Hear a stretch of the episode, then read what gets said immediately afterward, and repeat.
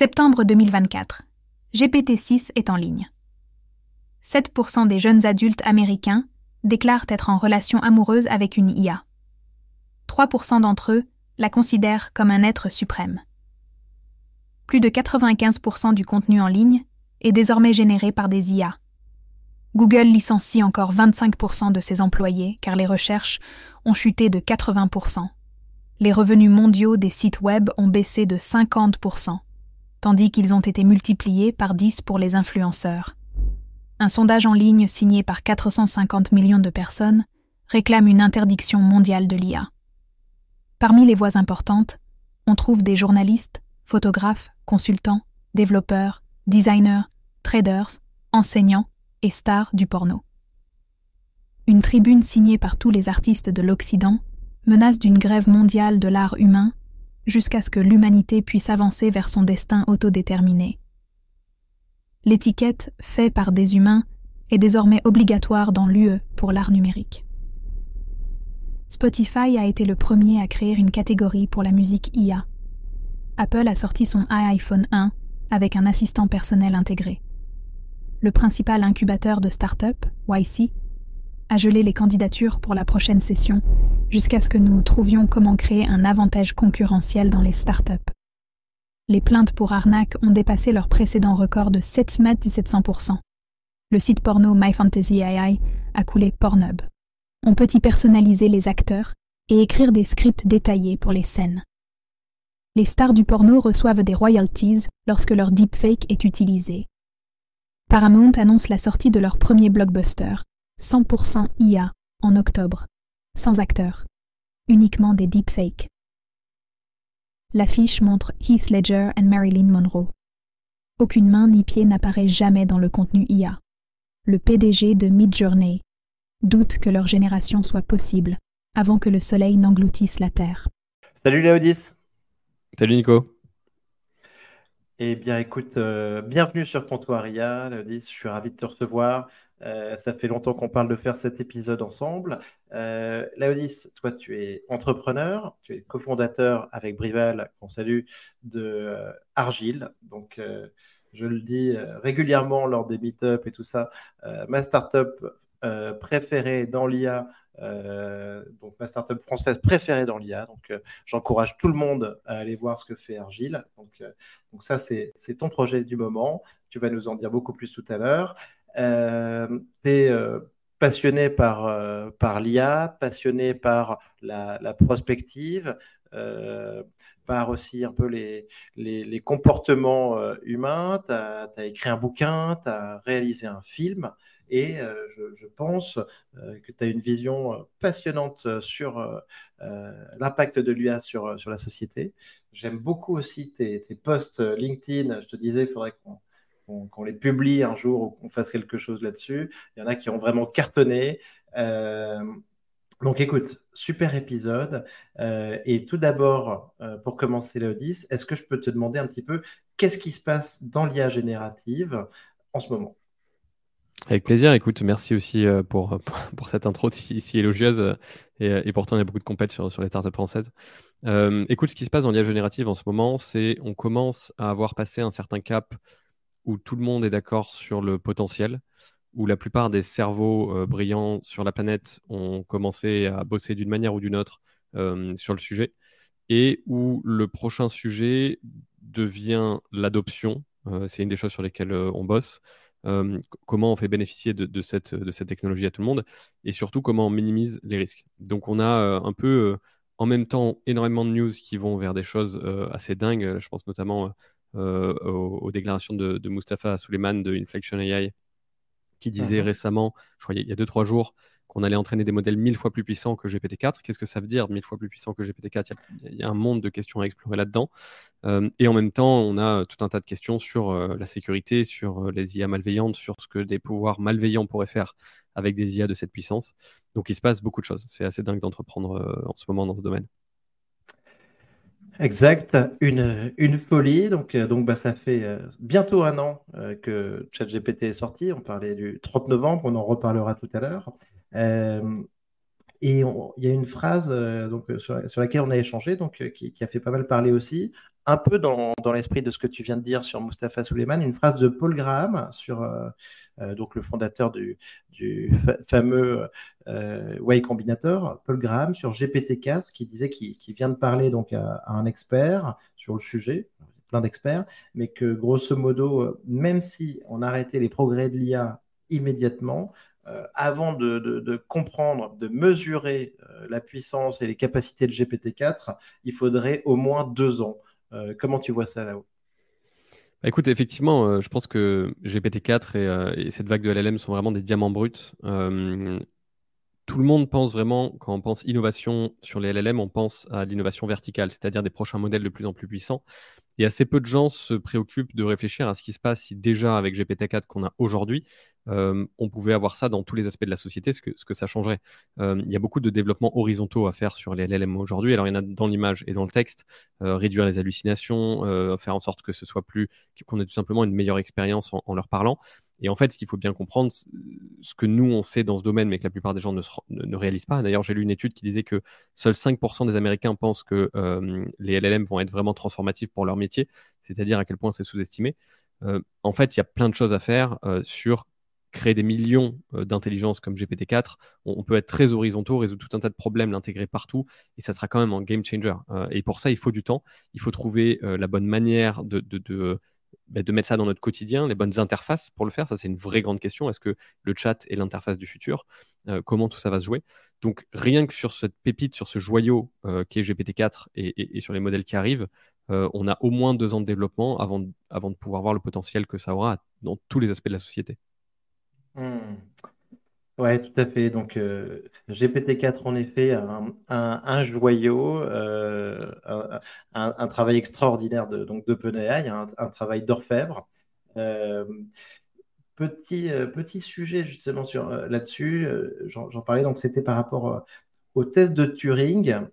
donc, ma question traditionnelle. on a Mustafa Suleiman, donc le CEO d'Inflection, qui, vient de sortir un bouquin. Aujourd'hui, mardi 5 septembre 2023. Euh, euh, et dans ce bouquin, il propose une sorte de, test de Turing post-web ou post-IA générative. Et, ce qu'il propose en fait, c'est de, dire que l'IA, AGI pour lui, ça arrive d'ici quelques années. C'est une, une, intelligence artificielle qui est très tourné sur la communication, le conversationnel, euh, et il pense que avant les GI, il y a un niveau qui serait intéressant à mesurer, qui serait celui de euh, ACI, donc Artificial Capable Intelligence, donc euh, une intelligence capable de faire des choses, d'interagir avec le monde et d'accomplir des tâches spécifiques. Et pour ça, en fait, il, propose de mesurer le moment où, en dotant une intelligence artificielle de 100 000 dollars, quand est-ce qu'elle arrive à créer un, business par elle-même qui va générer un million de dollars euh, de revenus? Et donc, il nous parle d'une étape intermédiaire avant les GI, euh, avec une IA autonome, euh, en mode agent qui est capable de faire des choses. Est-ce que tu trouves ce raisonnement intéressant? Ouais, je trouve ça hyper intéressant. Ça rejoint aussi ce que dit Sam Altman. Euh, alors lui, il appelle ça la super intelligence, mais c'est un peu tout le même concept. C'est est-ce qu'il y a une étape intermédiaire entre aujourd'hui et euh, Terminator, en gros? Euh, mm-hmm. et, Sam Altman a tweeté un truc qui est hyper intéressant à ce propos, d'ailleurs, où il disait, en gros, l'AGI, c'est un problème scientifique, mais la super intelligence, c'est un problème d'ingénierie. C'est-à-dire qu'avec ce qu'on a aujourd'hui, on sera déjà capable de le résoudre avec quelques années d'ingénierie. et je pense que tous les grands leaders de l'AI aujourd'hui et ceux qui ont le nez dedans font le même constat qui est qu'on n'a pas besoin d'avoir quelque chose qui est, euh, qui, est d'un niveau euh, de, d'un, dieu pour vraiment déjà euh, changer le monde comme il est aujourd'hui dans, tous les aspects, hein, que ce soit même le hardware ou le software ou des choses comme ça. Et en fait, on voit des applications assez dingues hein, sur, les, sur les tâches aujourd'hui. Moi, hier, j'ai passé ma journée sur, sur GPT-4 et j'ai fait 15 tâches différentes. On, doit sortir une nouvelle version de la mmh. plateforme là. J'ai fait de la traduction. Alors ça m'a traduit des choses, ça m'a écrit du code, ça m'a créé des use cases fictifs, ça m'a écrit des articles fictifs, ça m'a réécrit des choses que j'avais faites. en fait, 90% des tâches que j'ai faites hier qui m'auraient pris 3, 4, 5 jours, je les ai faites en 4, 5 heures et avec, avec ChatGPT. Donc, il faut vraiment voir que si ChatGPT était meilleur qu'aujourd'hui, mais même pas besoin, mais, déjà si ça l'était, avant même d'avoir un niveau euh, euh, incroyable, on aura déjà tous les métiers, sans exception, qui vont être impactés sous tous leurs aspects. Je, suis tout à fait d'accord avec ça, là-haut. Je pense qu'on le. Et on n'en est pas assez conscient dans, dans, la société, en fait. Il y a plein de gens qui sont un petit peu euh, euh, démunis devant, avec une espèce de syndrome de la page blanche devant ChatGPT, alors qu'il est censé justement résoudre euh, ce problème-là et nous inspirer.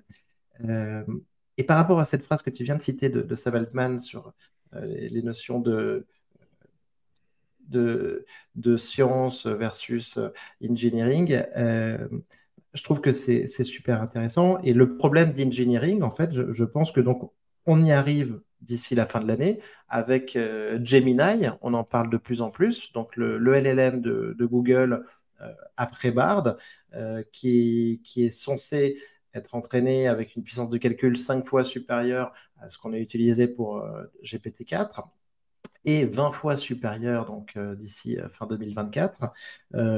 et donc en fait là-dessus sur un problème d'engineering, c'est ce qui se passe. On a plus de GPU, on entraîne euh, plus. On espère qu'on va avoir une forme de scaling sur, euh, sur les performances par rapport aux ressources utilisées pour faire un modèle qui peut être déjà incroyable. On ne mesure pas complètement la puissance de GPT-4 et ce qu'il est capable de faire. Gemini, euh, ça va être énorme. Qu'est-ce que tu en penses là-haut Ouais, alors en plus, on nous, on a un, investisseur qui est assez haut placé chez, euh, chez, Google. Mmh. Euh, donc, j'ai essayé de grappiller un peu les infos, mais, euh, mais ils sont Super sympathique d'ailleurs. Super sympathique. ouais, absolument. Écoute, il y, a beaucoup de secrets là-dessus. ils disent que ça va être le premier modèle multimodal. ils disent qu'il va être nettement plus puissant que GPT-4. Encore une fois, il y a une vraie question de qu'est-ce que ça veut dire, c'est-à-dire sur quel sujet très précis. Aujourd'hui, euh, on, va, on va franchir un cap avec des modèles, euh, des modèles plus, plus modernes. Euh, il y a aussi une vraie question, hein. moi je pense que c'est un des sujets qui ralentit l'adoption aujourd'hui, c'est la question de la valeur perçue. Par exemple, je disais ce matin mmh. que une étude aux États-Unis a montré, alors un tout petit sample de chirurgien plastique, prendre des notes de chirurgie était passé pour eux de 7 minutes à 5 secondes avec GPT-3.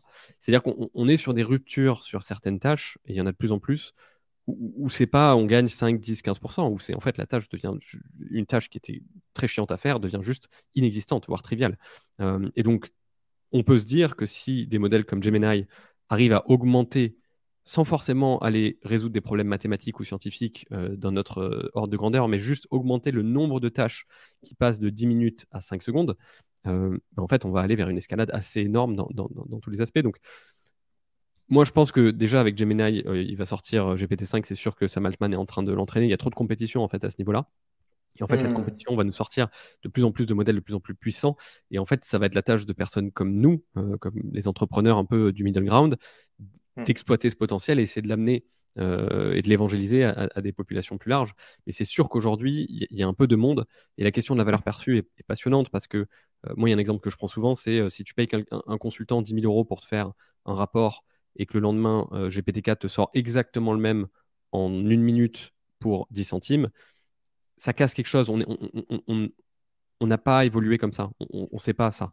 Euh, c'est comme si on était passé de l'homme préhistorique euh, à, l'âge industriel aujourd'hui pour construire des choses, alors que ça a mis des, milliers d'années. On n'aurait pas pu faire cette transition de j'ai du mal à juste allumer un feu, ah d'un coup je peux construire un building avec des machines qui ont, été construites par des machines. On en est un peu au même stade, mais euh, côté intellectuel, côté où en fait ça, nous devient complètement inconcevable qu'on ait, cette nouvelle intelligence qui soit effectivement au niveau des humains. Et donc du coup, Gemini d'un côté, euh, moi me passionne, d'un autre côté m'inquiète un peu dans la mesure où, encore une fois, le gros enjeu, ça va pas tant être Gemini, ça va être comment propager ça pour que tout le monde en bénéficie euh, et que ça ne crée pas plutôt euh, voilà, des, craintes euh, qui sont assez partagées aujourd'hui dans les populations. Mmh. Oui. je, vois très bien ce que tu veux dire sur, la rupture aussi. J'ai l'impression que dans les, premiers usages que je vois, tu vois, en, en entreprise, on essaye d'utiliser GPT-4, ChatGPT, CLLM, un petit peu dans le prolongement du, big data ou ce qu'on faisait depuis quelques années, tu vois, sur, euh, sur, euh, sur de l'IA. Euh, alors qu'en fait, je pense qu'on peut l'utiliser sur des. En, cassant complètement le, rythme, en cassant complètement les méthodes de travail, avec des fonctionnalités totalement différentes et, et pas en, en, optimisant quelque chose, mais en changeant totalement les process, les méthodes de travail. c'est comme ça qu'il faut, qu'il faut avancer. Il faut tout réinventer, il faut réinventer en fait les métiers de manière générale. J'ai discuté avec un, directeur innovation d'une très très grosse boîte française récemment, et lui il me disait en fait il faut que les gens réapprennent à voir leur métier comme des missions plutôt que comme une suite de tâches. Parce que si tu vois ton métier comme une suite de tâches, euh, tu as, un très gros risque dans les 3 ou 4 prochaines années, même peut-être avant, ces tâches elles soient entièrement faites euh, par de l'AI. Donc en fait, la question c'est plutôt quel est ton rôle dans l'entreprise, qu'est-ce que tu dois amener à cette entreprise, plutôt que euh, quelle est la tâche pour laquelle tu te lèves le matin? Et ça, ça va être la grande transition, je pense, des 10 prochaines années. Ça va être de transformer tous les métiers, en tout cas beaucoup de métiers qui ne l'étaient pas pour l'instant, d'une suite de tâches à une mission. Ouais. Ouais, super. Écoute, je pense qu'il va y avoir beaucoup de boulot, beaucoup de boulot d'évangélisation et de formation sur le sujet. Euh, et donc maintenant, Laodice, est-ce que tu peux nous parler un petit peu d'Argile? On vient de parler aussi de la, multimodalité qui arrive peut-être avec, euh, Gemini.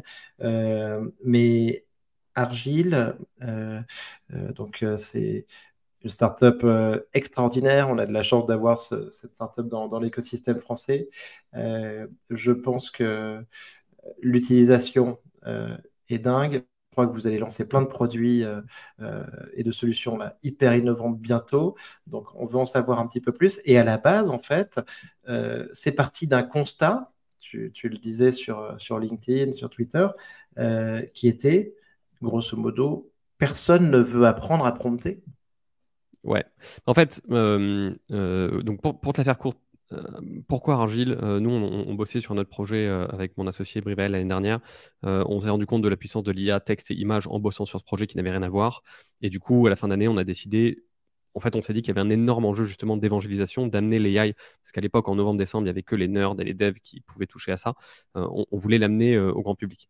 Et en fait, donc on, a commencé par, par l'image, parce que l'image était un des sujets, tout le monde parlait de mid-journée à l'époque. Maintenant, on est en train de basculer sur le texte, je vais t'en dire un petit peu plus après, enfin sur le texte et l'image, ce qu'on appelle la multimodalité.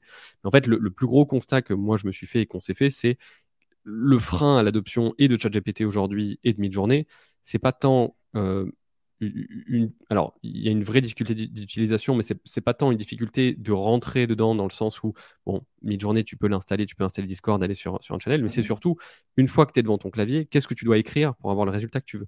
Euh, Et en fait, c'est un nouveau langage. Euh, pour moi, c'est entièrement un nouveau langage, ce qu'on appelle le prompting. Euh, c'est une nouvelle sémantique, c'est une nouvelle manière d'approcher les choses.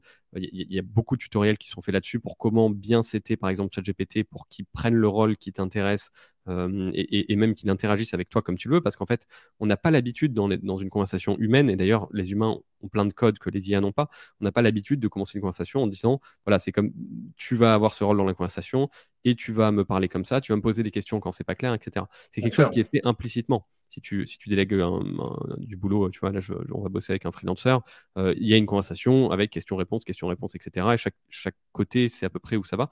La dynamique est vachement différente avec, avec l'AI, texte comme image. Et, en fait, nous, on s'est vite rendu compte que le problème de l'adoption, c'était comment on fait des interfaces où les gens n'ont même pas à apprendre à prompter. Donc, sur le côté de l'image, on a créé un studio où, en fait, tu avais juste à cliquer sur des mots-clés. Si tu voulais faire des photos de gens, par exemple, tu cliquais sur euh, la pose, la lumière, l'heure de la journée, etc. Et en fait, ça te faisait un prompt avec les bons settings et ça te, sortait une image. Aujourd'hui, en fait, ce qu'on ce qu'on est en train de, créer, c'est beaucoup plus puissant que ça, parce qu'en fait, toutes les leçons qu'on a eues ces six derniers mois euh, sur comment amener euh, l'AI à plus de gens, c'est finalement ChatGPT, il y a plein de fonctionnalités qu'ils ont qui sont assez puissantes, mais qui sont assez obscures aussi. Il y a un truc qui s'appelle code interpréteur qui te permet de mettre des Excel ou du code et ça te sort des trucs hyper puissants. C'est bien, mais très peu de gens savent que ça utilise hors de notre microcosme.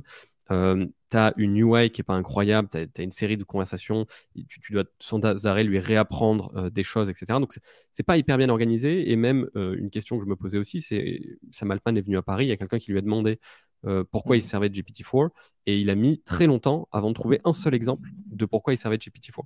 Et j'ai trouvé ça Enfin, pour moi, ça a été un moment transcendantal parce que il était en train de faire le tour du monde pour expliquer que l'AI allait changer le monde. il était incapable d'expliquer pourquoi il s'en servait. Et en fait, pour moi, c'est un mélange justement euh, bah, de, toute cette notion d'apprendre à prompter, etc. Euh, et de la manière dont on conçoit l'AI aujourd'hui, on a du mal à déléguer des tâches à quelque chose qui n'est pas humain, ou en tout cas qui n'est pas identifié dans notre esprit à, comme un individu qui a des compétences et des choses comme ça. Donc en fait, nous, on est en train de reprendre ce travail de fond et de se dire, OK, on va recréer une interface qui va être une interface de chat multimodale, sauf qu'au centre de ça, on va mettre euh, ce que nous on appelle des experts. Alors, il y a aussi une vraie question, euh, moi que je trouve qui, est limitante pour l'adoption. Et, d'ailleurs, toi qui viens du, Web 3 et, qui connais bien le monde de la crypto, etc., et de la blockchain, mhm. euh, pour moi, la sémantique c'est toujours un sujet ultra important si tu veux passer le plafond de verre des 5 à 10% d'early adopters. et donc, tu vois, typiquement, nous, il y, a, quelques mois sur notre plateforme, tu entraînais des modèles, tu, on, parlait d'agents, on parlait de prompting. Aujourd'hui, en fait, on est en train de faire une plateforme où tu vas créer des experts. Un expert, c'est quoi? C'est une, personne qui a une personne virtuelle, mais qui a un rôle, qui a un métier que tu peux lui donner, un directeur marketing, analyste, peu importe, et tu vas lui attacher des compétences. Euh, et, là aussi, on, reprend une idée qui existe déjà finalement euh, sur ChatGPT. Les plugins, quelque part, c'est des compétences. Si tu vois, browser, euh, browser un catalogue Amazon, comprendre ce qu'il y a sur une image, de côté une vidéo, tout ça, c'est des compétences. Mais le problème, c'est que ça n'est pas organisé de manière à ce que tu puisses immédiatement le comprendre. Je vais te donner un très bon exemple. Si tu voulais utiliser ChatGPT pour, pour t'aider à organiser un voyage, par exemple, c'est pas naturel de dire bon, je vais activer le plugin booking.com, le plugin Expedia et le plugin, je sais pas, Evaneos, et peut-être qu'il y en a un qui va m'organiser. Voilà. Nous, on est en train de dire, bah, écoute, si tu fais un agent alors travel planner sur une plateforme, tu vas lui donner des compétences de réserver un billet d'avion, chercher des hôtels, et te faire un planning, tu vois. Euh, et en fait, du coup, c'est beaucoup plus naturel de, compartimenter ça dans ton cerveau. Et donc, en fait, on est en train de construire une plateforme qui est un peu une extension, de, qui est complètement d'ailleurs une extension de ce qu'on a déjà fait pour l'image et ce qu'on a fait sur tout un tas de choses sur l'automatisation, où tu vas pouvoir créer tes agents euh, et où tu vas pouvoir leur attribuer des compétences. Et ça peut être euh, comprendre, lire et comprendre un fichier Excel, lire et comprendre un fichier PDF, résumer une vidéo, browser un site web, te sortir des graphes et faire ces choses-là, mais de manière orchestrée et organisée. Et nous, ce qu'on veut, c'est vraiment aller amener ça en évangéliser, euh, enfin évangéliser ça en amenant ça aux entreprises, en leur disant regardez, vous n'aimez pas ChatGPT, c'est confus, euh, vos équipes ne l'aiment pas. Mais là, on vous donne une plateforme où vous avez des experts que vous pouvez créer, peut-être une personne dans la boîte qui est très calée là-dedans, et le reste de votre boîte va interagir quasiment avec son nouveau euh, stagiaire comptable virtuel, sauf qu'il a le niveau euh, d'un comptable qui donnerait des cours à Harvard. Euh, et idem pour le marketing, et idem pour écrire dans ton style, et idem pour te faire des analyses assez poussées. Et, en fait, on veut aller assez loin là-dedans. Mais l'idée d'abord, c'est de commencer à créer une, une vraie démarche d'adoption en, comprenant beaucoup mieux les interfaces. Tu vois et il y a plein de problèmes à résoudre de ChatGPT. écoute, je, trouve ça très très smart.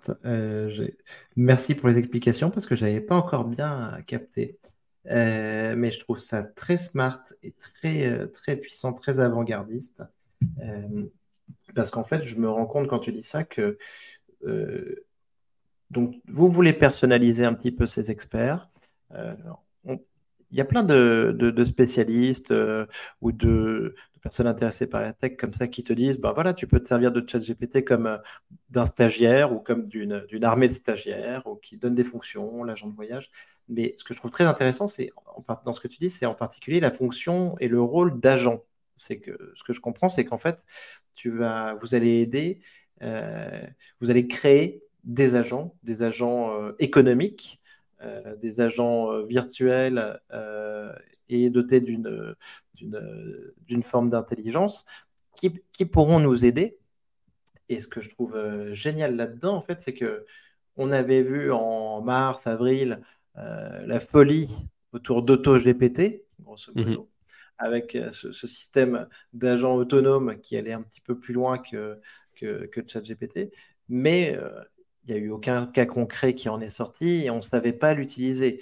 Et en fait, c'est peut-être un petit peu ça là, que, que, vous allez chercher. Ces agents, ces agents économiques, ces IA qui prennent des décisions à notre place, qui ont des fonctions économiques à notre place, qui réservent des billets à notre place et qui interagissent les unes avec les autres. Donc je pense que ça peut être, euh, c'est totalement visionnaire. Ouais, bah, en fait, pour aller un peu plus loin, en fait, il y, a pas mal de boîtes aujourd'hui qui se lancent euh, vraiment dans, le concept, euh, dans l'idée d'agent, mais la plupart, tout ce qu'elles font, c'est elles rajoutent ce qu'on appelle un système prompt, c'est-à-dire elles, elles, modifient un tout petit peu la manière dont, ça, dont, dont l'AI va interagir, mais il n'y a pas vraiment de profondeur. Nous, la profondeur, on l'a d'ailleurs sur quelque chose que j'ai pas dit, mais une des grosses choses qui manque sur ChatGPT et que nous, on va rendre possible très facilement, c'est l'accès à tes données. Euh, sur notre plateforme, tu vas créer des projets. Et en fait, euh, quand tu bosses sur ton projet, alors je sais pas, Coca-Cola ou sur le projet de ton client, peu importe, tu as un corpus de données et tu vas donner accès à ton expert marketing qui sait, je sais pas, te faire des plans marketing et des posts LinkedIn en lui disant, tiens, je bosse sur le projet Coca-Cola, aide-moi à bosser là-dessus avec mes données et avec les compétences que on t'a données qui sont de savoir écrire dans mon style, je sais pas, de faire des, des documents marketing, d'aller voir des sites web pour faire du benchmarking, de faire des choses comme ça. Donc en fait, l'idée, c'est vraiment de compartimenter ça, mais d'augmenter un niveau le niveau d'attente des agents. Et à terme, alors on n'y sera pas aujourd'hui parce que justement, un des problèmes d'Agent GPT, c'est que c'est très chaotique aujourd'hui dès que tu lui donnes des tâches.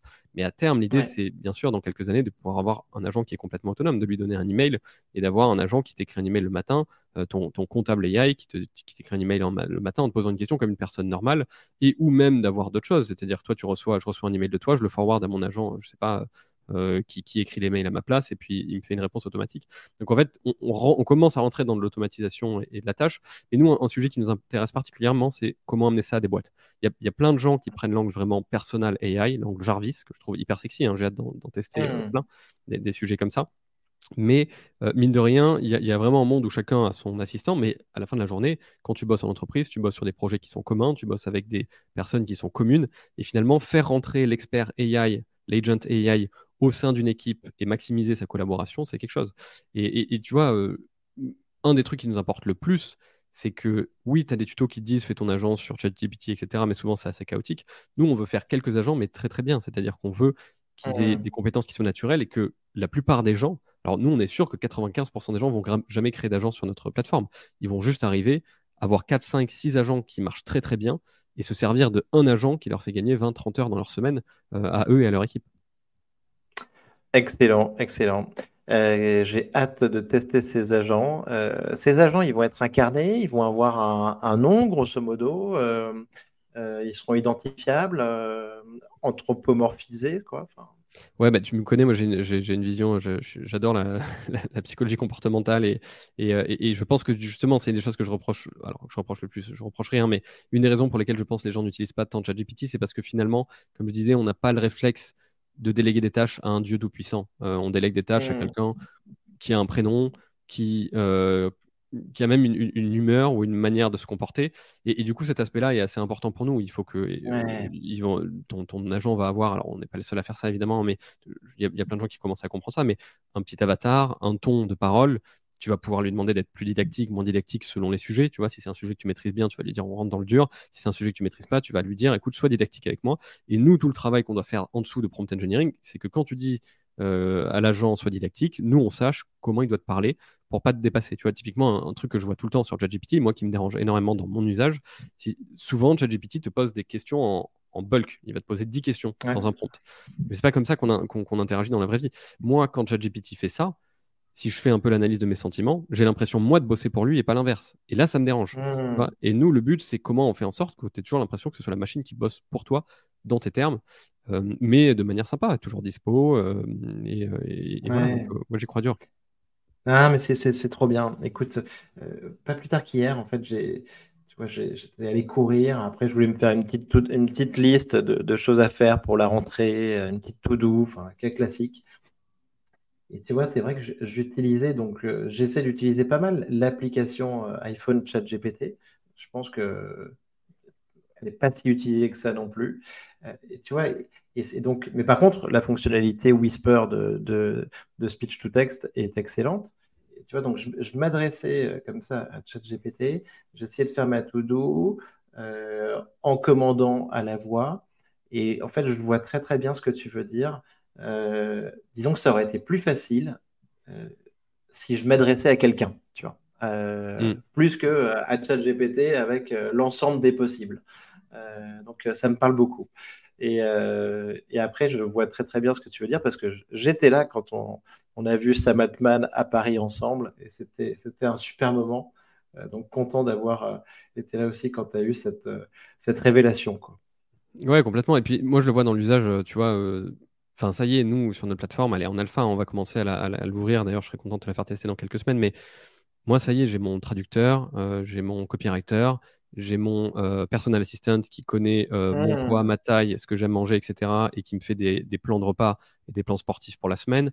Si tu veux, voilà, c'est comme sur WhatsApp en fait. Moi, j'ai 10-15 personnes qui, voilà, j'ai un problème légal ou comptable j'ai celui qui connaît tous les termes et conditions de la boîte, ce qu'on fait, etc., qui va me conseiller là-dessus. donc en fait, à partir de là, tu as l'impression d'être on steroids et, tout devient évident. Dès que tu as une tâche à faire, tu la délègues à un agent que tu as cité, que tu connais très bien et tu sais qu'il y a tout le contexte du, problème que tu essaies de résoudre. Donc c'est vraiment vers ça qu'on pense que le marché va aller. C'est trop cool. Et écoute, les exemples que tu donnes, là, franchement, j'ai trop envie de tester. Je pense que nos, auditeurs aussi. Euh, et parce qu'on en parlait ensemble, mais tu vois, euh, j'ai essayé de bien setter mes, custom instructions euh, sur ChatGPT. Euh, je me suis inspiré de, ceux de Sam Altman, tu vois, lui-même. voilà, j'ai fait un truc sympa. mais ça va. Et donc, ChatGPT me connaît un petit peu, me connaît un petit peu mieux mais il va pas, mais il n'a pas mon poids, il n'a pas ce que euh, ma routine sportive, euh, et il sait pas ce que de, quoi j'ai envie le, midi pour mon déjeuner, quoi. Tu vois. Mm. Bah ouais, euh, et, effectivement, bah, trouver la bonne manière d'interagir avec ça, c'est vraiment le vrai métier de prompt engineer. Une mini note là-dessus, parce que tout le monde, euh, la plupart des gens, et c'est normal, qui connaissent pas l'AI, hallucinent quand Netflix met une offre à 900 000 dollars par an pour, euh, pour faire du prompt engineering. Le prompt engineering, c'est pas juste taper sur mid-journée pour sortir une belle image. C'est comprendre comment l'AI peut s'adapter à n'importe quelle personne basé sur du contexte. Et en fait, c'est hyper, hyper deep. Nous, on est, on est, en, on est en plein dedans et c'est un travail titanesque. c'est hyper intéressant, mais c'est incroyable. J'imagine, trop bien. Euh, super. Donc, euh, bah, go Argile, go, go, go. Euh, Là-haut, donc, on voulait parler un tout petit peu ensemble aussi de, l'écosystème français. parce que, bah, écoute, déjà, on parlait d'organiser un événement, un événement surprise sur lequel on communiquera peut-être ensemble prochainement. donc, tenez-vous prêts. donc, sur une date anniversaire. Euh, donc ça, va être trop cool. Euh, Là-haut, donc comment est-ce que tu vois, toi, l'écosystème français sur euh, l'IA en ce moment? Écoute, je ne veux pas être trop chauvin, mais, mais on a un écosystème qui a vraiment de la, pêche pour le coup. Euh, on a bah, une très grosse boîte euh, qui s'appelle Poolside qui a décidé de s'installer en France récemment suite à une levée. Tu en as parlé dans ton post LinkedIn ce matin.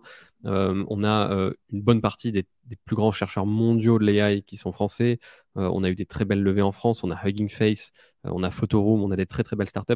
Donc je pense qu'on est hyper bien représenté. je pense que le gouvernement comprend qu'il y a un vrai enjeu là-dessus mm-hmm. et, et, normalement, à mon avis, abondera dans ce sens. Euh, parce que ça pourrait être. Euh, tout le monde réalise à quel point l'IA va être transformative dans les dix prochaines années. Donc, euh, et puis c'est un petit monde finalement, quand on va aux events, bah, on se croise souvent tous les deux, et puis on croise à peu mmh. près toujours les, 10, 15, 20 mêmes têtes. c'est toujours un plaisir de les voir. tout le monde est toujours prêt à s'entraider, c'est vraiment un kiff. Donc, donc non, je pense que c'est un vraiment très bon écosystème pour entreprendre. Je pense que le seul vrai challenger à ça, il est dans la Silicon Valley. Mais à ma connaissance, il n'y a pas vraiment d'autre pays où on a autant d'énergie, autant de talents qui vont dans cette direction-là je, suis, je suis totalement d'accord. Euh, franchement, on sent un pouls au niveau ben, des investissements, au niveau de, des, chercheurs, plein de, plein de compétences incroyables. Euh, non, il y a, quelque chose de génial qui se passe en France. Euh, il faut continuer dans ce sens-là. Heureusement aussi, il y a des politiques qui s'en saisissent un petit peu. Il y a, Guillaume Avrin, le, coordinateur national sur l'intelligence artificielle, qui fait un super boulot. Et, et donc, euh, c'est génial. Et donc, continuons à booster cet écosystème français parce que je pense qu'on occupe une vraie place dans l'écosystème mondial. Donc, euh, donc c'est trop cool. Complètement. Et bravo à toi euh, pour tout ce que tu fais aussi, hein, pour tes événements qui cartonnent, qui sont de plus en plus pleins. je pense que tu as, as un rôle assez central là-dedans. Et, et, ça, c'est vraiment cool pour le futur. Merci Léo, ça me fait super plaisir. donc maintenant, passons donc au dur du sujet. on, voulait, on, avait, on, avait, plein de choses à, à dire notamment parce que tu m'as beaucoup inspiré. Euh, on n'arrête pas de se, lancer des fleurs. tu m'as beaucoup inspiré avec, euh, avec tes, posts, que tes posts LinkedIn, hein, qui ont fait euh, énormément de vues. Et moi, je suis un fan de science-fiction, de, littérature d'anticipation, de prospective. Et, toi, donc là-dessus, là-haut, tu as, développé, tu as écrit plein de choses. Euh, donc, on va parler un petit peu des enjeux, des enjeux sociétaux, éducatifs sur, euh, euh, et l'emploi, sur, sur l'IA. la première fois qu'on s'est rencontrés, justement, on a parlé de ça. je te disais que c'était l'idée du podcast, c'était de recevoir des profils différents, avec des points de vue différents sur l'IA. Euh, pour comprendre un petit peu mieux euh, ce qui se passait. Et tu m'as dit euh, que, selon toi, j'avais raison de faire ça parce qu'il fallait, on ne pouvait pas, vu l'importance de la révolution, se limiter à quelques aspects techniques ou scientifiques. et, je pense qu'on pense la même chose là-dessus. Donc, un sujet déjà peut-être important. je trouve qu'on s'interdit quasiment de parler de la relation amoureuse avec l'IA. Pourtant, il se passe des trucs de dingue. Il y a Replica, il y a une application qui Replica donc, qui permet de, discuter et d'échanger avec euh, des, IA, euh, d'avoir une relation, une relation amoureuse avec elle. Il y a Blush qui permet de faire la même chose aussi avec une forme de Tinder, mais donc on ne swipe pas des, des, profils, mais, mais des IA, et on peut échanger avec elle. c'est complètement bluffant. le film qui semble le plus, le plus pression sur l'IA, au final, c'était un petit peu Heure. Euh, et après, il y a aussi ben, tout ce qui est euh, les deepfakes, qui sont des vrais dangers avec euh, le porno. et, ces sujets-là, écoute, je trouve en tout cas dans, la presse technologique, dans les, magazines de société, tout ça, je trouve qu'on n'en parle quasiment pas, comme si c'était un tabou et un, un, truc interdit, alors que pour moi, ça va être, ce sont des cas hyper importants qui vont tout changer. Est-ce que tu peux nous donner un peu ta vision là-haut sur, sur donc, euh, euh, la relation Tinder? Je sais que tu as fait un post sur ce sujet, euh, mais aussi les deepfakes et les dangers à l'heure de l'IA.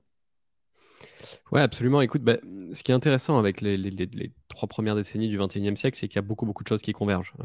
et un, des, un des grands coupables, entre guillemets, c'est l'informatique et Internet qui est arrivé, qui a changé depuis une quinzaine d'années. Alors, encore plus que ça, c'est vraiment les smartphones qui ont eu un déclic et qui ont changé beaucoup d'aspects sociologiques, euh, mais vraiment assez profonds. Euh, effectivement, l'article que, je vais publier cette semaine, je t'ai envoyé un draft, mais euh, que, j'ai écrit sur mon newsletter sur, Tinder et les dangers de Tinder parle de ça. Il y a eu une vraie rupture dans, la plupart des comportements avec l'arrivée de Tinder. Tinder a, fait renaître des euh, des comportements assez en fait euh, archaïques, voire primitifs, dans le fait où finalement c'est devenu plus facile que jamais d'être euh, très polygame, de monopoliser. alors il y a une très grande inégalité aussi sur, Tinder, il y a vraiment une toute petite partie, surtout alors des hommes qui se partagent la plupart des femmes, qui ont la possibilité d'être extrêmement toxiques sans conséquence, ce qui pendant des millénaires, la société et les religions se sont grandement construites pour qu'il y ait des conséquences euh, à, ne pas honorer euh, bah, ses obligations dans, un couple euh, et surtout à essayer de créer voilà, des couples qui vont faire des enfants, qui vont les élever, qui vont avoir des responsabilités. On est en train de briser tout ça à une très très grande vitesse. depuis l'arrivée des smartphones, mmh. il y a tout un tas de chiffres qui vont dans ce sens-là. il y a de plus en plus de gens qui disent qu'ils veulent être célibataires, de moins en moins de gens qui veulent des enfants. C'est aussi lié avec le climat. Donc finalement, on va vers un monde où, à moins que la pente s'inverse, mais étant un grand observateur de, de, l'humain, je, crois que les causes ne s'inversent quasiment jamais sans crise majeure. Euh, on va vers un monde où il y a de moins en moins de rencontres dans la vraie vie, euh, où les gens sont de mhm. plus en plus euh, mal à l'aise à se croiser dans la vraie vie, la drague est de plus en plus mal vue, etc. Où il y a de moins en moins de gens qui vont faire des enfants, on passe de plus en plus de temps sur des écrans. J'ai une vraie hypothèse sur l'AI, c'est que si elle ne détruit pas autant de jobs que ce qu'on pense, elle va au moins libérer autant de temps sur nos journées. Et la question, c'est mmh aujourd'hui, qu'est-ce qu'on fait du temps quand il se libère? Bah, Depuis 20 ou 30 ans, on a la réponse. Quand notre temps, de manière globale, se libère, on le passe sur des écrans. Donc en fait, tout ça converge. Euh, tout ça converge à très grande vitesse euh, dans les 5 à 10 prochaines années euh, sur un constat où en fait, on passe de plus en plus de temps sur des, sur des mondes virtuels. C'est de plus en plus facile de répliquer des humains dans des mondes virtuels dans tous les aspects, et comme tu l'as dit, autant sur les aspects émotionnels mais aussi sur les aspects sexuels. Euh, j'ai mmh vu deux, trois projets passer sur du porn AI et j'étais mmh. bluffé de la qualité. En fait, ils vont quasiment plus vite que les modèles traditionnels. On entend parler de mi-journée et des choses comme ça. Mais finalement, les mmh. modèles de porno, euh, je regardais récemment les stats de OnlyFans, c'est absolument dingue. Donc en fait, je, pense qu'on va vers une, rupture totale de la manière dont on opère les relations interpersonnelles euh, entre amis, mais surtout entre dans, les couples. Et vu que les couples sont euh, bah, la raison euh, qui nous permet de faire des enfants en général, ça pose énormément de questions. Euh, qu'est-ce qui se passe si on a un gros problème de fécondité? Qu'est-ce qu'on se passe si on a une population vieillissante? Est-ce qu'on sera plus ou moins heureux si on est avec des partenaires digitaux? On, pourrait imaginer que de manière générale, si tout le monde était avec une IA qui est toujours disponible, qui sait exactement s'adapter à nos émotions, etc., on serait peut-être plus heureux de manière globale, mais qu'est-ce que ça impliquerait pour la survie de l'espèce? Et du coup, on va très vite sur plein de questions qui sont comment on fait des enfants? Euh, on sait aujourd'hui que ça ne sera pas impossible de faire des enfants de manière entièrement artificielle, avec des utérus artificiels. Euh, on sait aujourd'hui que ça ne sera pas impossible de faire de l'eugénisme, comme dans, dans le meilleur des mondes. Et donc, et donc voilà, donc je, pense qu'il y a un exercice à dresser, il y a, une hypothèse en tout cas, qui est euh, que ce chemin-là est, loin d'être impossible et que beaucoup de choses y convergent beaucoup plus vite que, ce qu'on croit. Et donc moi, c'est un sujet effectivement qui me passionne parce que ça pourrait arriver beaucoup plus vite que les 10, 15, 20, 50 000 ans euh, d'évolution qu'on a eu euh, récemment et, vraiment tout chambouler sur même la, chimie de notre cerveau.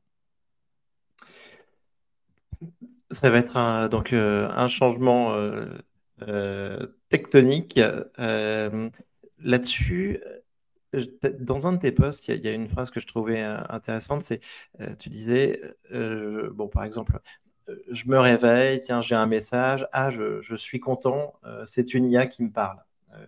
est-ce que, est-ce que pour toi là-haut, il est possible à court terme qu'on soit qu'on soit plus content d'échanger avec une IA qu'avec un être humain que ce soit donc euh, dans une relation euh, day-to-day euh, ou dans une relation amoureuse? Alors pour moi, c'est non seulement sûr, mais même inévitable. la question, c'est le délai. J'ai eu le débat récemment avec, avec mon équipe sur à quelle période on va voir que les personnes qui décrochent au hotline de suicide seront des IA plutôt que des humains. ça ne fait aucun doute aujourd'hui que d'ici quelques années, les IA seront beaucoup plus fortes pour comprendre en une fraction de seconde comment s'adresser à quelqu'un pour le manipuler dans un sens ou dans l'autre. D'ailleurs, euh, ça, mène aussi la question des dangers de l'AI sur d'autres aspects. Euh, mais, mais les diagnostics, à mon avis, de maladies graves seront faits dans quelques années par soit des IA, soit des médecins assistés par IA qui leur disent quoi faire. Et idem pour parler au téléphone sur des sujets graves, etc. Je pense que il y aura personne meilleur qu'une IA qui sera capable de dissuader quelqu'un de se suicider ou de pousser quelqu'un au suicide, par ailleurs. Euh, et je pense que il va forcément y avoir une période, alors j'en parlais aussi à ma copine sur l'aspect euh, self-driving cars, quand est-ce que la conduite par humain sera interdite. Et il y a forcément une période où tu vas avoir plein de gens qui vont douter et plein de gens qui vont se dire que c'est bien, mais les chiffres à un moment donné vont parler d'eux-mêmes et à un moment donné, ça sera absolument impensable de justifier, continuer à laisser 10, 20, 50, 100 000 morts par an sur les routes si on peut les faire passer ce chiffre à littéralement zéro en une décision politique. Euh, et ça sera la même chose pour, euh, ben, pour, le, pour, le ressentiment ou le sentiment qu'ont les gens quand ils interagissent avec des IA. Donc je, pense que oui, c'est inévitable que dans quelques années, on préférera euh, parler à des IA pour certains, voire peut-être tous les sujets. Mais encore une fois, ça pose une vraie question sur notre nature et sur, sur nos relations interpersonnelles. ça serait quand même terrifiant que ça nous devienne désagréable d'avoir à interagir à, des humains. Et en même temps, quand tu regardes aujourd'hui, appelle, la hotline de EDF pour changer ton, ton, compteur électrique. Aujourd'hui déjà, c'est bête. Alors je prends cet exemple, j'ai rien contre EDF, mais j'ai eu une, très mauvaise expérience avec eux récemment. Euh, j'aurais mille fois préféré, dès aujourd'hui, parler à une AI. Ça ne fait pas le moins d'un doute. Donc c'est déjà le cas aujourd'hui sur pas mal d'interactions. Euh, et ça, va arriver vite. Ouais, non, c'est sûr, ça, ça, va arriver très vite. Euh, Juste avant l'été, on avait vu euh, une démo de R.AI, donc un, commercial, une IA commerciale euh, qui, qui, donc, euh, qui vendait donc une, qui vendait des, voitures, donc en l'occurrence vendait une Tesla et donc organisait la prise de rendez-vous avec, avec un Américain qui, je pense, habitait au Texas et donc menait une conversation peut-être de, de 10 minutes et c'était totalement bluffant. Euh, le ton était très bon, il n'y avait pas trop de latence. Euh, et ça permettait vraiment de se projeter sur un, cas réel.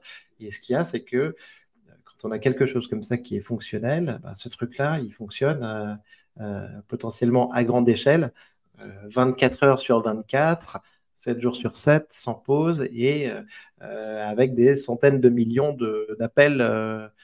Exactement. Ce point-là, il est très important. Un humain ne peut appeler qu'une seule personne à la fois. Euh, une AI peut appeler un million de gens à la fois si, elle est intéressée.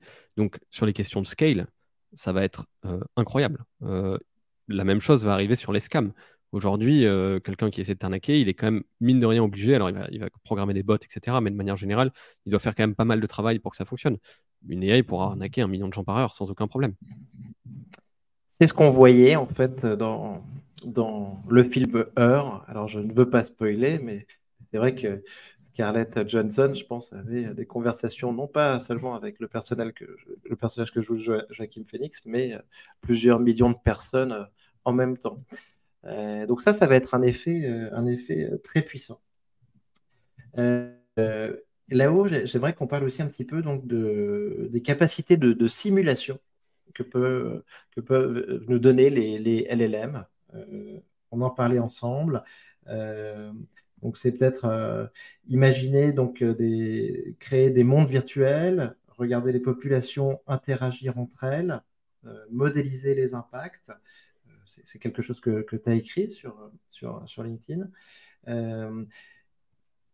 Est-ce que tu peux nous parler un petit peu plus de cet impact fascinant avec des, implications ben, politiques, économiques et notamment ben, donc euh, de, l'impact de ces IA sur, euh, en termes de simulation.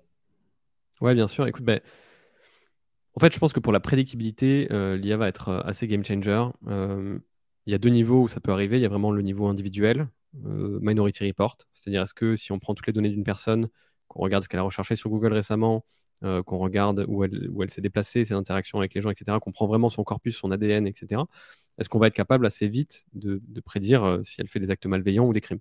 Alors déjà, j'ai rien pour étayer ça, mais je suis presque sûr qu'aujourd'hui, le gouvernement chinois doit pas être très très loin de pouvoir faire ça.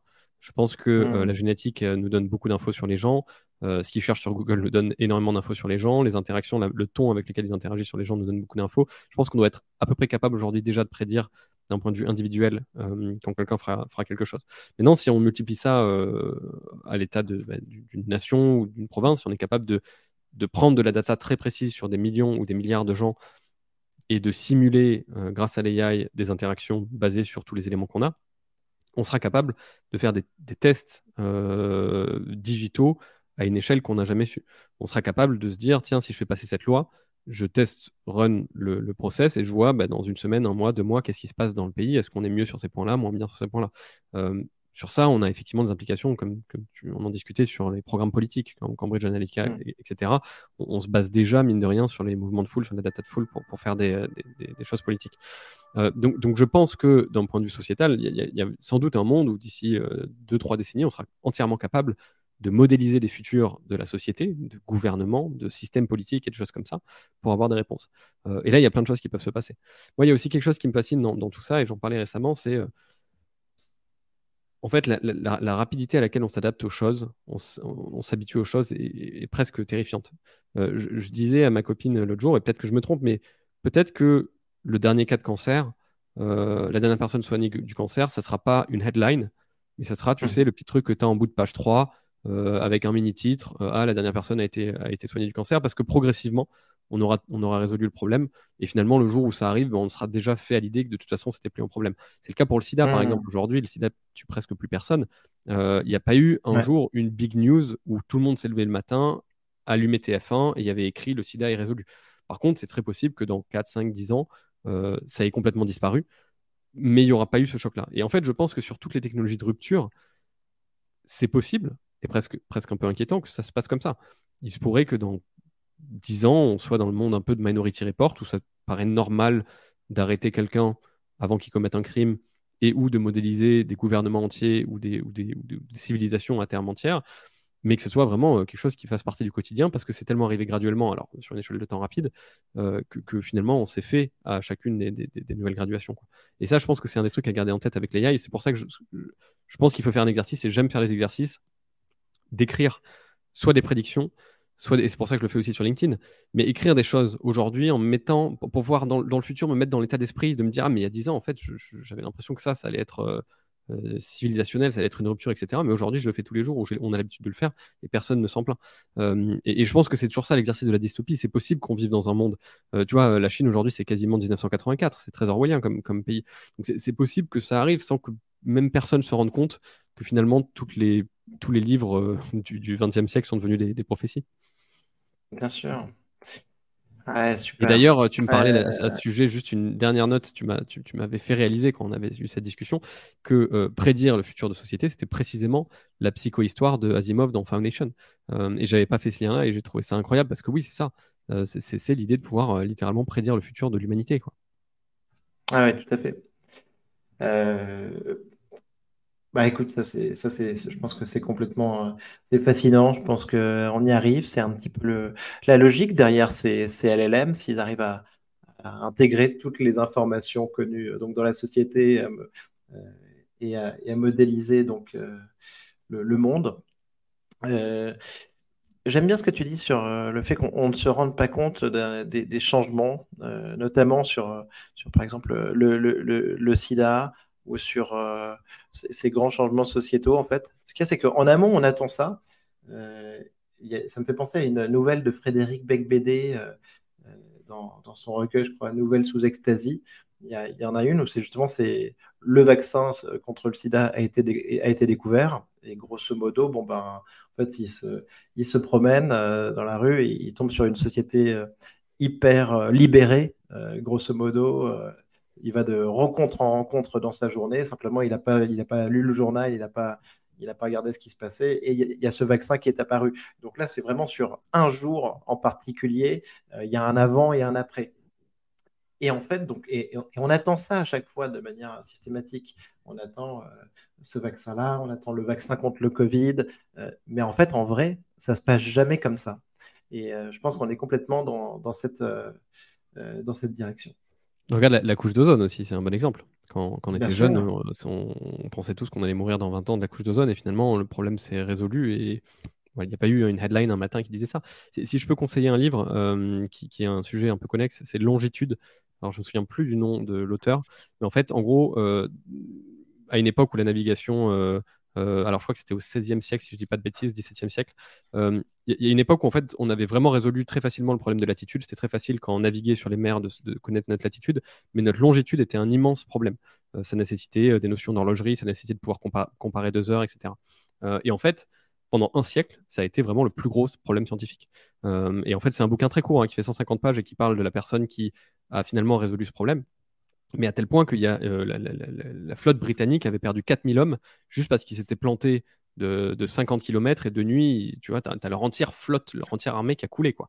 Euh, donc c'était un problème majeur. Ils ont, ils ont fait, euh, ils ont créé une fondation qui devait récompenser des millions d'euros dans, l'argent d'aujourd'hui, la personne qui allait résoudre ce problème. Et finalement, ça s'est étendu sur une période de 40 à 50 ans. On a trouvé des solutions de plus en plus graduelles. Il y a une première personne qui a résolu un, premier gros problème, mais ils n'ont pas voulu l'adopter. Finalement, ils ont. et à la fin de la journée, euh, tu comprends dans ce bouquin qu'à la fin, ils lui ont donné son argent, mais ça n'a pas fait de vague et tout le monde s'en foutait parce que le problème était plus ou moins résolu. Alors que quand ce mec-là a grandi, euh, c'était vraiment euh, ouais, le plus gros problème de l'humanité qu'il fallait résoudre. C'était vraiment un truc immense. Et, moi, tout ce genre de choses, ça me fait toujours. ça met toujours dans un état d'esprit un peu comme ça, où je me dis, ah ouais, en fait, il y, a des problèmes immenses qu'on a aujourd'hui. Et peut-être que voilà, il y aura une petite news un jour dans un encart en bas d'un journal. Quoi. Mmh. Ah, super. Euh, je, voudrais aborder un point aussi. Euh, moi, j'ai vu quelques, projets. Euh, on voit ça sur Twitter un petit peu avec des, des créateurs de contenu assez talentueux. Et, et, toi, t'en parlais aussi. C'est grosso modo la capacité, et je pense qu'on va voir ça pour moi dans les, les 18 mois qui viennent, et on l'a déjà commencé à le voir, c'est grosso modo des personnes isolées euh, un ado dans sa chambre, euh, un petit génie une fois de temps en temps, qui peut euh, faire créer des projets incroyables en utilisant donc ces IA génératives, qu'elles soient de, de textes, de photos, de vidéos multimodales ou les, agents que vous créez avec Argile. c'est ce dont je veux parler, c'est l'empowerment, tu vois, le développement des capacités d'une personne seule euh, avec, euh, avec l'IA générative. Tu parlais de, ton film que tu as réalisé et tu disais que grosso modo, ben, aujourd'hui, euh, par rapport à il y a quelques années, on pouvait aller beaucoup, beaucoup plus loin avec beaucoup moins de moyens et en étant un petit peu tout seul. Ouais, bah écoute, moi c'est un film très amateur, hein, il n'est pas encore sorti, mais, mais ça reste vraiment un side project euh, que j'ai fait sans aucune, sans, grande ambition, mais vraiment pour essayer de comprendre comment faire euh, voilà, ce, cette nouvelle exercice artistique. Mais je sais qu'avec les, les, les peut-être 10-15 000 euros que j'ai mis dedans, euh, euh, si j'avais dû faire ça il y a 10 ans, ça m'aurait coûté au minimum plusieurs centaines de milliers d'euros, voire peut-être des millions, parce qu'aujourd'hui le matériel est beaucoup plus accessible, on peut faire beaucoup plus de choses en pré-prod, prod, post-prod. et en fait, on augmente d'un degré ça avec l'AI générative aujourd'hui. Alors j'attends de plus en plus, on, on voit Runway qui progresse dans la vidéo, on voit l'image qui devient de plus en plus dingue, le multimodal va sûrement débloquer des choses comme ça. Là, il y, a une semaine, il y a quelqu'un qui, un ingénieur sur Twitter qui tout seul a fait un bot sur Twitch où tu pouvais faire parler Macron avec la voix, etc. en live. Bon, ça, ça fait rire beaucoup de gens, mais mine de rien, ça veut dire qu'aujourd'hui, faire des choses comme ça, c'est accessible par une personne qui est seule. et, il y a quelque chose que j'aime beaucoup aussi dans l'AI, c'est qu'il y a un aliment horizontal, tu vois. qui, peut faire peur quant à certaines compétences. Moi, par exemple, j'adore écrire. Quelque part, ça me fait un peu peur de me dire que bientôt, n'importe qui qui, a, qui a passé zéro heure de sa vie à s'entraîner à écrire pourra sans doute écrire à peu près aussi bien que moi.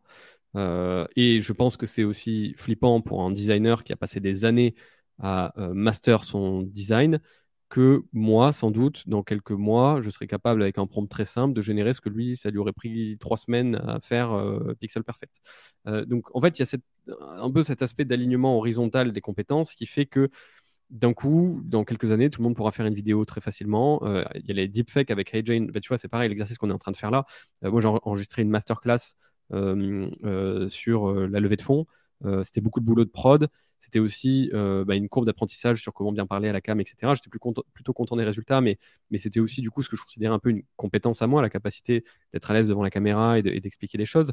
Ça, c'est pareil, avec, on le voit avec les deepfakes aujourd'hui. Bientôt, avec quelques minutes de vidéo de moi et ma voix, on sera capable de, je serais capable de refaire ma masterclass entièrement digitalement entre ChatGPT et HeyGen ou Runway ou, ou Synthesia d'ailleurs euh, dont le CEO a, mis un ticket chez nous. Et donc, du coup, il y a un grand aliment. Demain, hmm. tout le monde pourra faire des formations, tout le monde pourra écrire, pourra euh, écrire, euh, même faire de la musique, des choses comme ça. Donc, moi, je pense que c'est ça aussi une, une, des grandes choses qui va être significative pour, le sens, pour, pour, pour, les questions de sens. C'est-à-dire, voilà, si demain, tout le monde est capable de faire à peu près tout, quelles sont nos forces, quelles sont nos faiblesses, de quoi on peut être fier euh, et, c'est là qu'il y a des vraies questions existentielles sur euh, le fait qu'on soit challengé par la machine sur certains aspects, parce qu'il y a peut-être un monde où personne n'écrira mieux que ChatGPT, personne ne dessinera mieux que ChatGPT, euh, personne ne fera de la vidéo mieux que ChatGPT, et du coup, que fait-on? Mmh, Bien sûr. Là-dessus, moi, je viens de repérer une phrase toute simple, mais que j'ai trouvée super marrante. C'est, j'ai vu skills were a low AI phenomenon. Euh, de, de Toon sur Twitter. Euh, hmm. Comme quoi, enfin, euh, les, skills, les compétences, bah, grosso modo, c'est quand il n'y avait pas d'AI, quoi. Hmm. Ah bah c'est, c'est, très drôle, mais mine de rien, ça fait c'est food for thought, quoi. Tu peux, tu, on pourrait y penser des heures. Et tu vois, nous, le fait qu'on donne des, skills à nos experts, mine de rien, c'est un peu pareil. le fait qu'on lui apprenne à résumer une vidéo YouTube, écrire dans notre style, etc. Bah, c'est des skills que finalement, euh, ça ne sera pas un humain qui fera. quoi. C'est des tâches que ce ne sera pas un humain qui, qui seront plus faites par un humain. Oui, bien sûr. Euh, Là-haut, donc maintenant, parlons un tout petit peu de, si tu veux, de la super intelligence. Euh, les projections AGI, super intelligence. tu vois ça dans, dans combien de temps? Alors, effectivement, comme on discutait, la question, c'est toujours comment tu définis la super intelligence. Mmh Sam Altman dit que GPT-5, le prochain modèle qui, sort, euh, qui sortira courant l'année prochaine ou plus tard, c'est de la super intelligence. Euh, tu vois, Mustafa Suleiman parle d'une étape intermédiaire entre les GI, etc. En tout cas, moi, je pense que avant 2030, si je devais faire un pari, et, sans doute même avant, euh, l'IA sera plus forte que le meilleur des humains à n'importe quelle tâche intellectuelle. et peut-être même créative. Et donc, ça rebat toutes les cartes, ce dont je te parlais à l'instant. Mais je, je, euh. pense que, je, je, pense que, tu vois, on...